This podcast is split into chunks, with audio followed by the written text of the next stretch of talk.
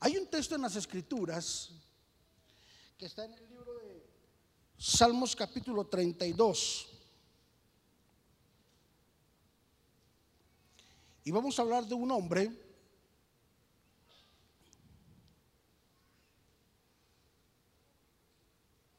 quien nos puede ilustrar de antemano esta pequeña locura. Salmos capítulo 32, versículo 1 y 2 dice, Bienaventurado aquel cuya transgresión, ha sido perdonada y cubierto su pecado. Bienaventurado el hombre a quien Jehová no culpa de iniquidad y en cuyo espíritu no hay engaño. Salmo 32. Ok. ¿De quién estamos hablando? De David. El rey David. Tremendo. Puede ser el baluarte y el prototipo para nosotros, para muchos de nosotros. Puede ser el, el punto de inspiración para muchos. El profeta Samuel describió al dulce cantor de Israel como un hombre conforme al corazón de Dios. Pero no se nos olvide que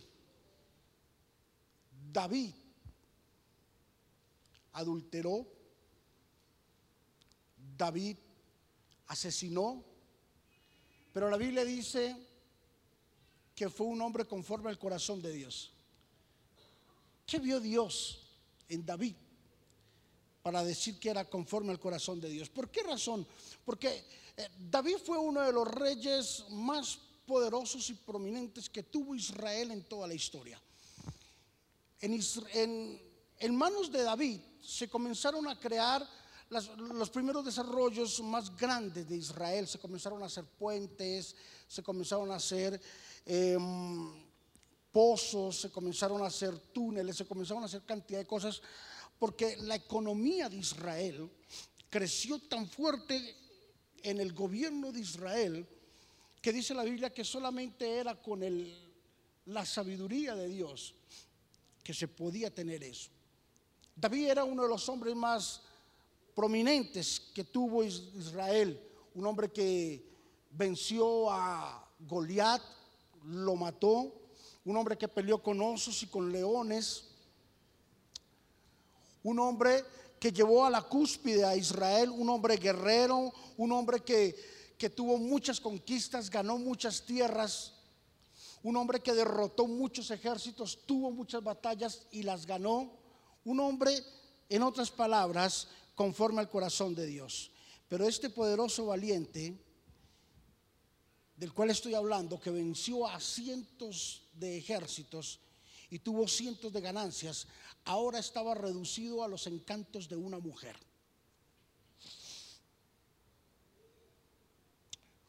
Los encantos de una mujer. Tuvo que caer de rodillas y no lo soportó estaban viviendo un tiempo donde el rey no se podía quedar en casa porque estaban en conquistas con otras tierras. Y el rey David cometió un gravísimo error. Ojo con esto, gravísimo error. Un error fatal. Y fue quedarse en casa. Mientras sus guerreros y sus máximos comandantes estaban en la guerra, David cometió el bendito error de quedarse en casa. Ya bien la Biblia lo explica que cuando se le hace nido a la pereza, la pereza trae la pobreza. Hay gente que es pobre porque es perezosa. Hay gente que aguanta hambre porque son perezosos. Hay gente que no ha logrado salir adelante porque son perezosos. Se acostumbraron a que les regalen.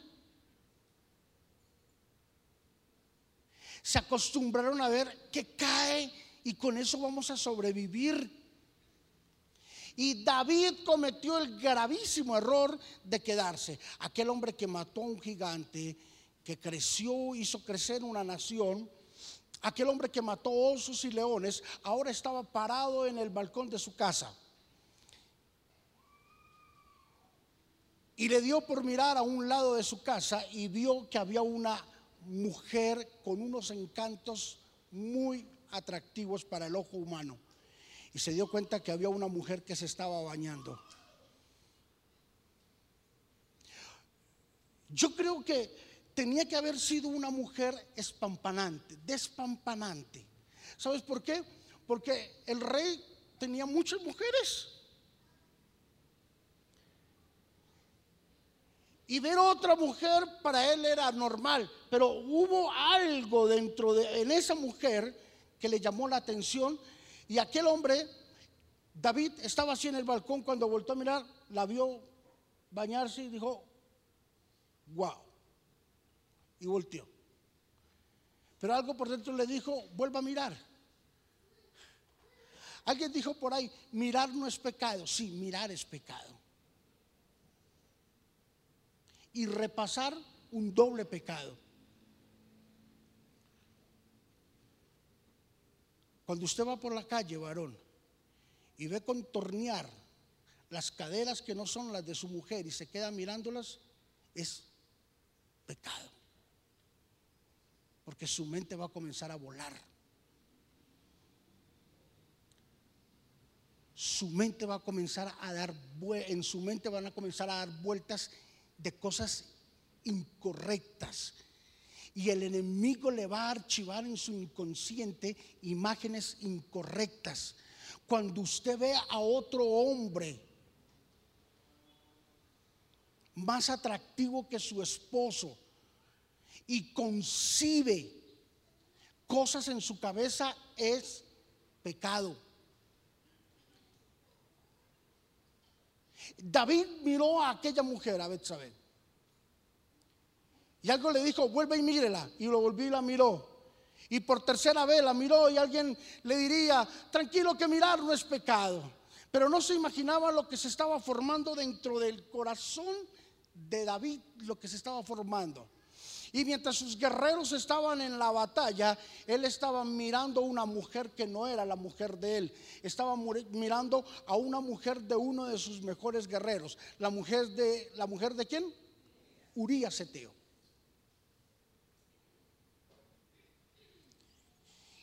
Estaba mirando la mujer de su mejor guerrero, de su mejor amigo.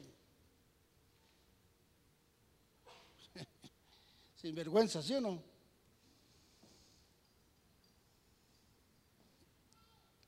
¿Sabe que esta calidad de pecado siempre se da con la gente más cercana? Por eso la Biblia dice, aparta el pie de la casa de tu hermano. No mucho acá, no mucho acá. No muy adentro que te quemen, ni muy afuera que te hieles. Aparta el pie de la casa de tu hermano. No vaya a ser de que pase esto. Y Dios manda una prudencia en medio de esta situación.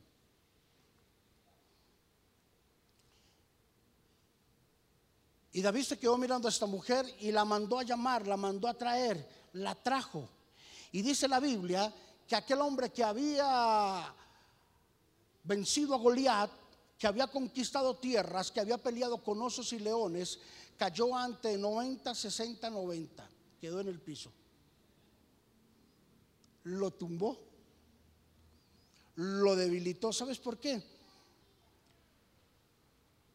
Porque cuando un hombre tiene poder, escúcheme esto, cuando un hombre tiene poder y está en lo más alto de su productividad, van a aparecer mujeres seductoras que van a querer tumbar su camino. Ojo con esto, hombres. Van a aparecer mujeres seductoras que se van a querer aparecer por su camino. Mujeres, cuando estás en lo más productivo de tu vida y estás en un engranamiento con, con, el Señor y estás en una producción muy alta, van a aparecer hombres mentirosos que te van a querer engañar y te van a engañar y te van a comenzar a, decir cosas que tú quieres escuchar con el firme propósito de detenerte y de que tú caigas en adulterio, mujer. Porque hay bandidos, escúcheme, bandidos que van a querer acabar tu hogar, hombre y mujer. ¿Están aquí? Ahora David tenía un gravísimo problema. David tenía una escultura de 90, 60, 90 al frente de él. No pudo sostenerse y cayó. Se acostó con esta mujer. Y generalmente los pecados se cometen y quedan inconclusos.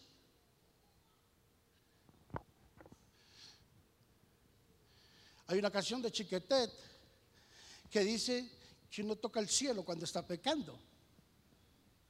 Y si es verdad, dígame qué pecado es desagradable. Ninguno. Por eso es pecado. Porque el pecado es agradable al cuerpo, es agradable a los ojos. Y todo lo que entre por mis ojos, si entre por mis oídos, llega a mi cabeza. Y después de que esté en mi cabeza, mi cabeza tiene la facultad para separar algo y poner en el consciente, en el subconsciente y en el inconsciente. Y deja imágenes en mi consciente donde, wow, ¿qué pasó? Deja imágenes en el inconsciente donde uno dice, bueno, ya va a pasar, pero deja imágenes en el inconsciente, escúcheme, que nunca los va a poder borrar. Y de ahí vemos el resultado. Este poderoso valiente estaba ahora rendido ante la seducción de una mujer. Aunque era el tiempo para él estar guerreando, él estaba era mirando cosas que no tenía que hacer y haciendo cosas que no tenía que hacer. Ahora, ese pecado le trajo terribles consecuencias a la vida de David. Y muchos piensan que se peca y se acabó. Pero escúcheme esto, escúcheme por amor a Dios. Mire, si usted me logra entender esto, yo me voy tranquilo para la casa. Si usted no se arrepiente de ese pecado, las consecuencias las va a pagar su hijo. Sus hijos y sus futuras generaciones pagarán las consecuencias de un adulterio. El adulterio es brutal. Hay dos pecados que rebosan la copa de Dios. El adulterio y la hechicería. Pecados brutales, agresivos, agrestes, pecados morales es lo peor que puede cometer un hombre o una mujer. Porque las consecuencias son brutales. Brutales, brutales. Y lo vamos a ver en este día. Es algo que la gente no se imagina. Yo he escuchado a hombres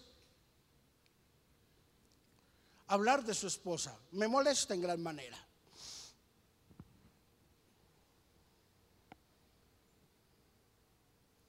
Porque si habla de su esposa, habla de quien sea, con toda seguridad. En el caso de David, el proceso se dio de esta manera. Primero, David contempló cosas incorrectas con sus ojos, lo que le dio lugar a deseos pecaminosos. Ojo con esto. Lo primero que hizo David fue contempló cosas incorrectas con sus ojos, lo que dio lugar a deseos pecaminosos. Dos, los deseos incorrectos dieron lugar al adulterio. Tres, el adulterio lo condujo a la hipocresía. Hipocresía con su mejor amigo, con Urias Eteo. El adulterio y la hipocresía lo condujeron a ser asesino. Porque es que, que- ¿qué es más fácil, decir una mentira o decir la verdad? Tiene que tener una mente muy brava usted para ser mentiroso. Muy brava. Tener una mente pero tremenda. Que usted diga una mentira hoy y la pueda sostener por tanto tiempo. Tiene que ser extremadamente sagaz y mentiroso. Pero permítame decirle, por más sagaz y mentiroso, en algún momento esa mentira se va a caer. Cuando David supo que esta mujer quedó embarazada, se cogió la cabeza y dijo, ¿cómo voy a arreglar este problema? Escribió una carta y la mandó con un hombre a uno de los comandantes y dijo, Urías Eteo está allá, hágame el favor y me lo ponen en lo más recio de la guerra. Y dice la Biblia de que colocaron a Urías Eteo en lo más recio de la guerra y lo mataron. Porque David pensó que matando al esposo de esa mujer se iba a arreglar el problema. Wow, lo desapareció. Mato al esposo, nunca supe que, me que dormí con la mujer, que estuve con la mujer de él, se acabó el problema, listo, ya, sigamos, se acabó el problema. Todo va a salir a la luz. No se crea tan vivo, porque todo va a salir a la luz. Coroné, coroné. Todo sale a la luz. Todo. ¿Cuánto? Todo.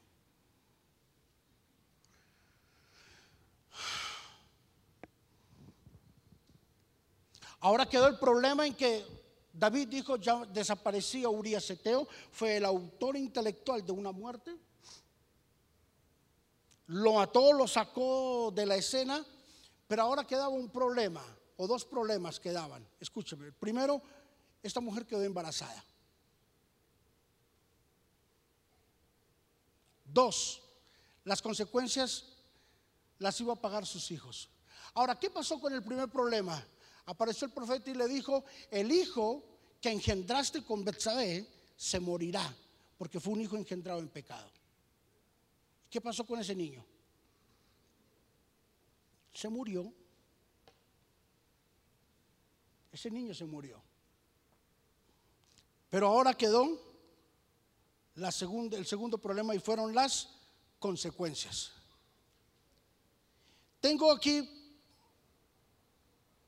cinco consecuencias del pecado de David. El primero, esa pequeña locura, escúcheme, el adulterio, la fornicación, las cosas morales van a afectar las finanzas. ¿Qué van a afectar? Las finanzas.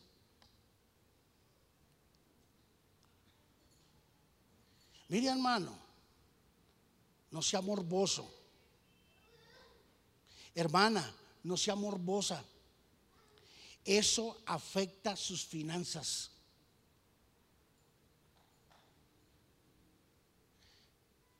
No ande con gente malintencionada. No ande con gente morbosa. No ande con gente que habla en doble sentido. Son morbosos y le van a dañar sus buenas costumbres. No ande con hombres que hablan de su mujer. No ande con mujeres que hablan de su, de su esposo. No permita eso. Eso tarde o temprano lo puede dañar y lo va a dañar. Y una de las consecuencias más grandes son las finanzas. Dios tenía preparado para David una bendición financiera, pero no se la pudo dar. No pudo, porque era un hombre infiel. Era un hombre que no tenía la capacidad de poder administrar las cosas que Dios le iba a dar.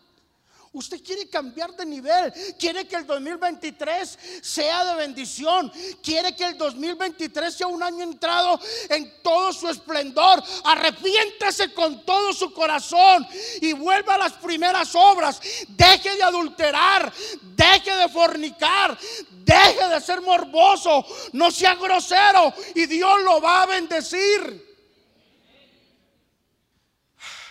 Dos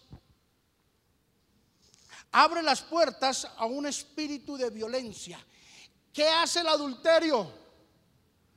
Abre la puerta a un espíritu de violencia. Segunda de Samuel capítulo 12, versículo 1, la Biblia dice, por lo cual ahora no se apartará jamás de tu casa la espada, la violencia. Wow. Una pequeña locura, cinco minutos de locura Mire lo que produce. Va a producir violencia en su casa y en sus futuras generaciones.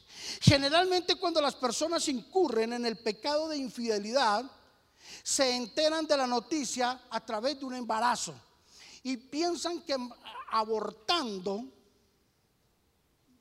que desapareciendo una persona de en medio de esa relación se arregló la situación. Primero, cayó en homicidio. Nosotros somos antiaborto. David mandó a matar a Urias Eteo. Aquella mujer abortó. Ya van dos muertos. Dos muertos por una relación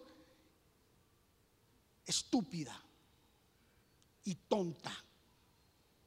Por una calentura de cinco minutos. Ya van dos muertos.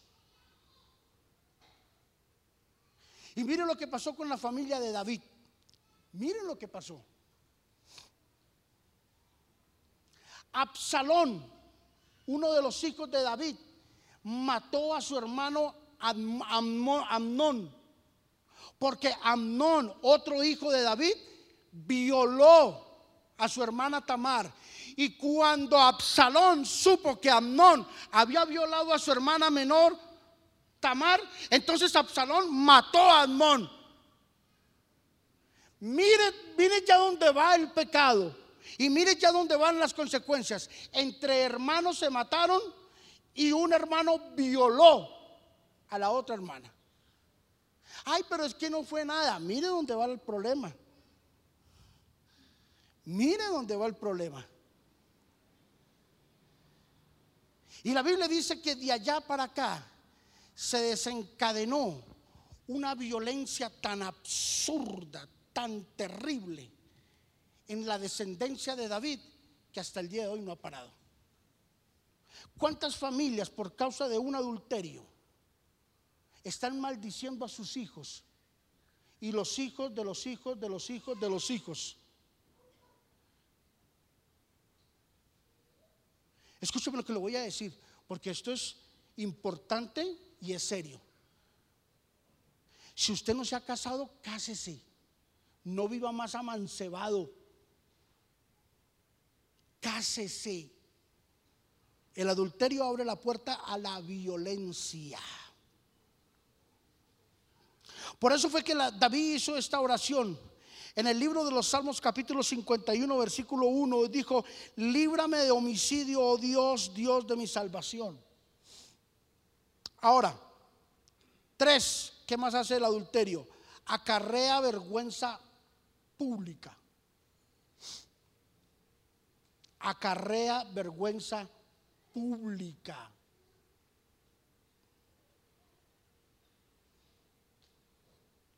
Miren, no estamos en los tiempos de don Juan Tenorio. No, no, no, no, no, no. Estamos en esos tiempos.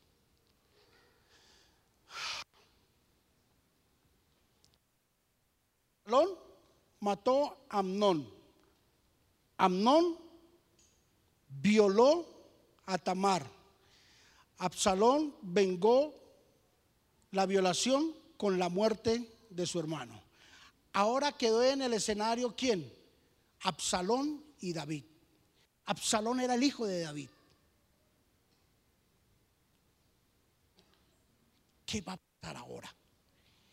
Dice la Biblia que David sabía lo que había cometido. Y Absalón se levantó y se sublevó contra su padre. Creó una guerrilla dentro, dentro de Israel. Y se levantó y cogió un poco de hombres y dijeron, vamos a derrocar a David del poder. O sea, vamos a quitar a mi papá del poder, lo vamos a quitar. Y dice la Biblia que se levantó una guerra entre Absalón y David. David con sus ejércitos llegaron, le dijeron a, David, Señor, denos las órdenes, denos la orden y acabamos con Absalón. David dijo, es mi hijo, ¿cómo lo voy a hacer? Pero David sabía que eran consecuencia de su pecado, de su, de su adulterio. Entonces David no levantó nada contra Absalón.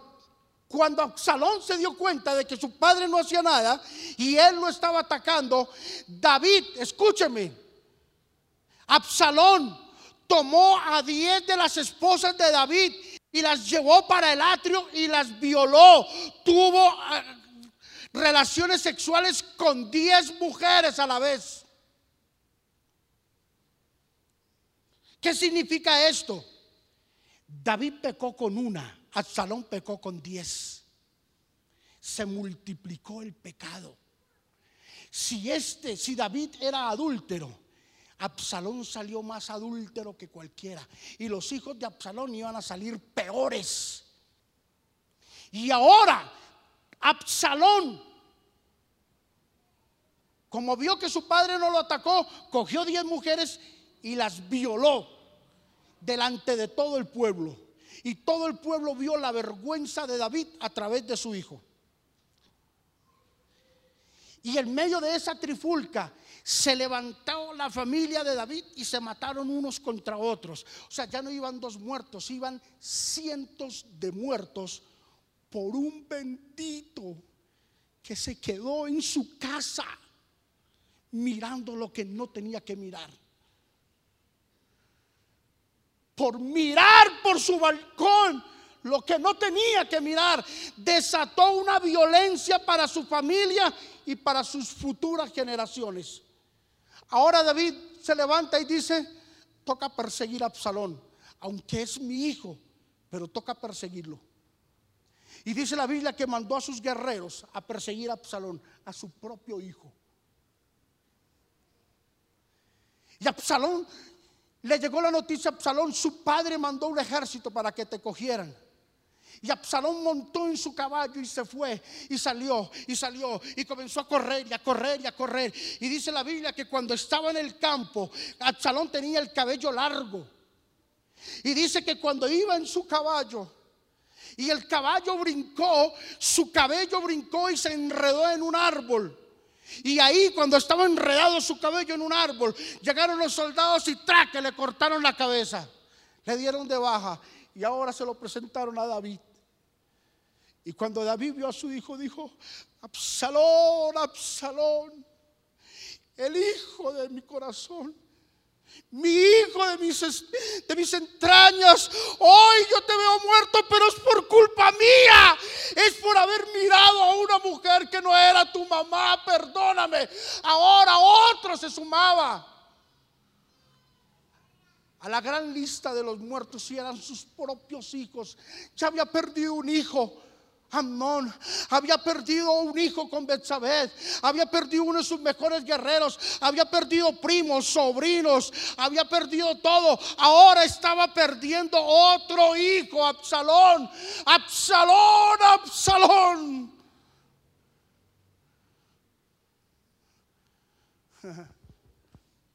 Es que, es que hay gente que cree que esto es, es que esto es así.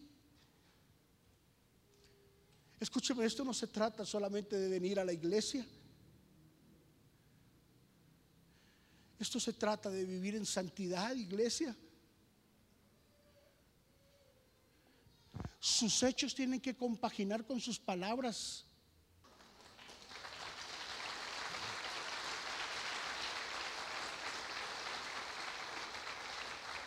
Cuatro.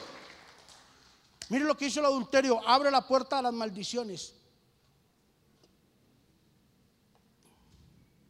La palabra enseña que la maldición nunca vendrá sin causa. Si usted está viviendo algo en su vida, eso no fue de gratis. Revise qué es lo que está pasando.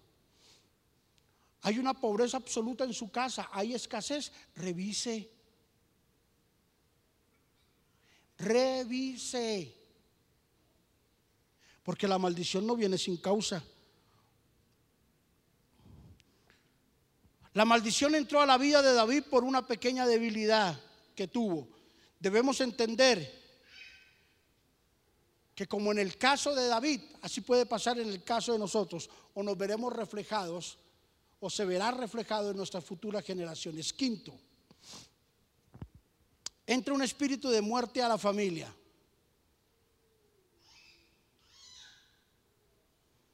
A pesar de que David tuvo un genuino arrepentimiento, las consecuencias fueron inevitables para sus futuras generaciones.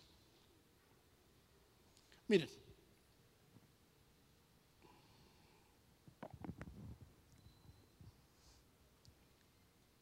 nosotros pecamos y Dios nos perdona. Nosotros pecamos y Dios nos perdona. Pero las consecuencias se pagan. Por eso es mejor no pecar para pagar consecuencias.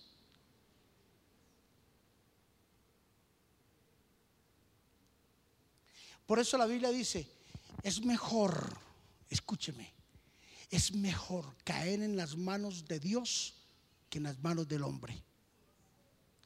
Porque el hombre es cruel.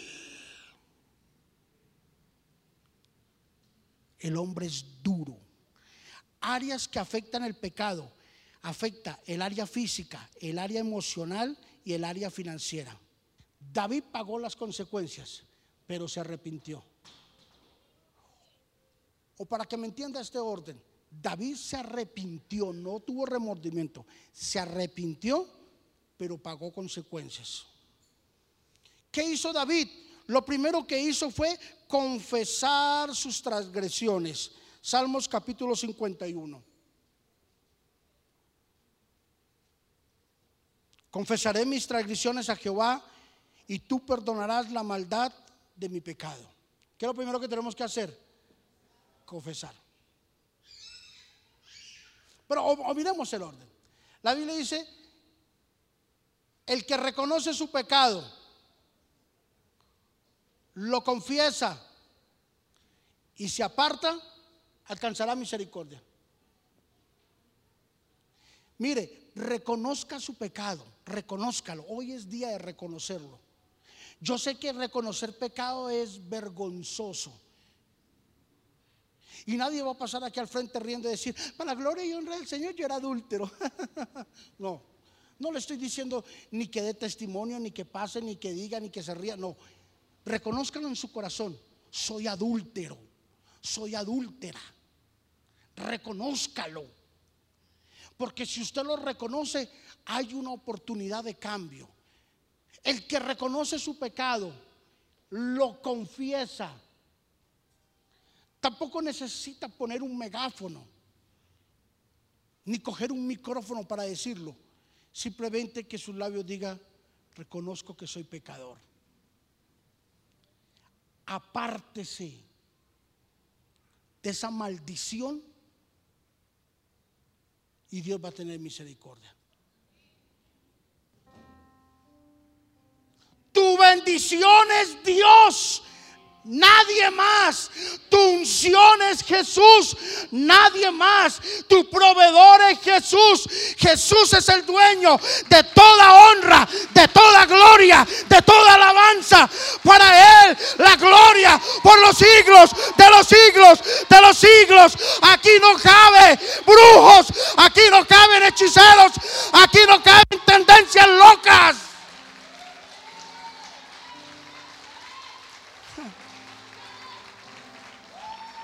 Por eso tienes que llegar a tu casa y con tus propias manos tienes que liberarte. Con tus propias manos tienes que hacerte libre. Con tus propias manos tienes que dar un paso. Y cuando des ese paso, le estás diciendo, Señor, toda mi confianza está en ti. Todo, aunque la higuera no florezca, aunque en las vides no haya fruto, aunque falte el producto del olivo, con todo yo me alegraré en ti. Aunque hoy no tengo, mañana tendré. Aunque hoy paso por una crisis, mañana tendré pero nunca quitaré mi confianza de ti, Señor. Aunque Él me matare, en Él esperaré. Y no me importa si muero rico o muero pobre. Lo que quiero es llegar al cielo. Quiero llegar al cielo. Quiero estar con Él. Verlo cara a cara. Eso es lo que yo quiero. El arrepentimiento es la clave, queridos, para ver la bendición en el 2023.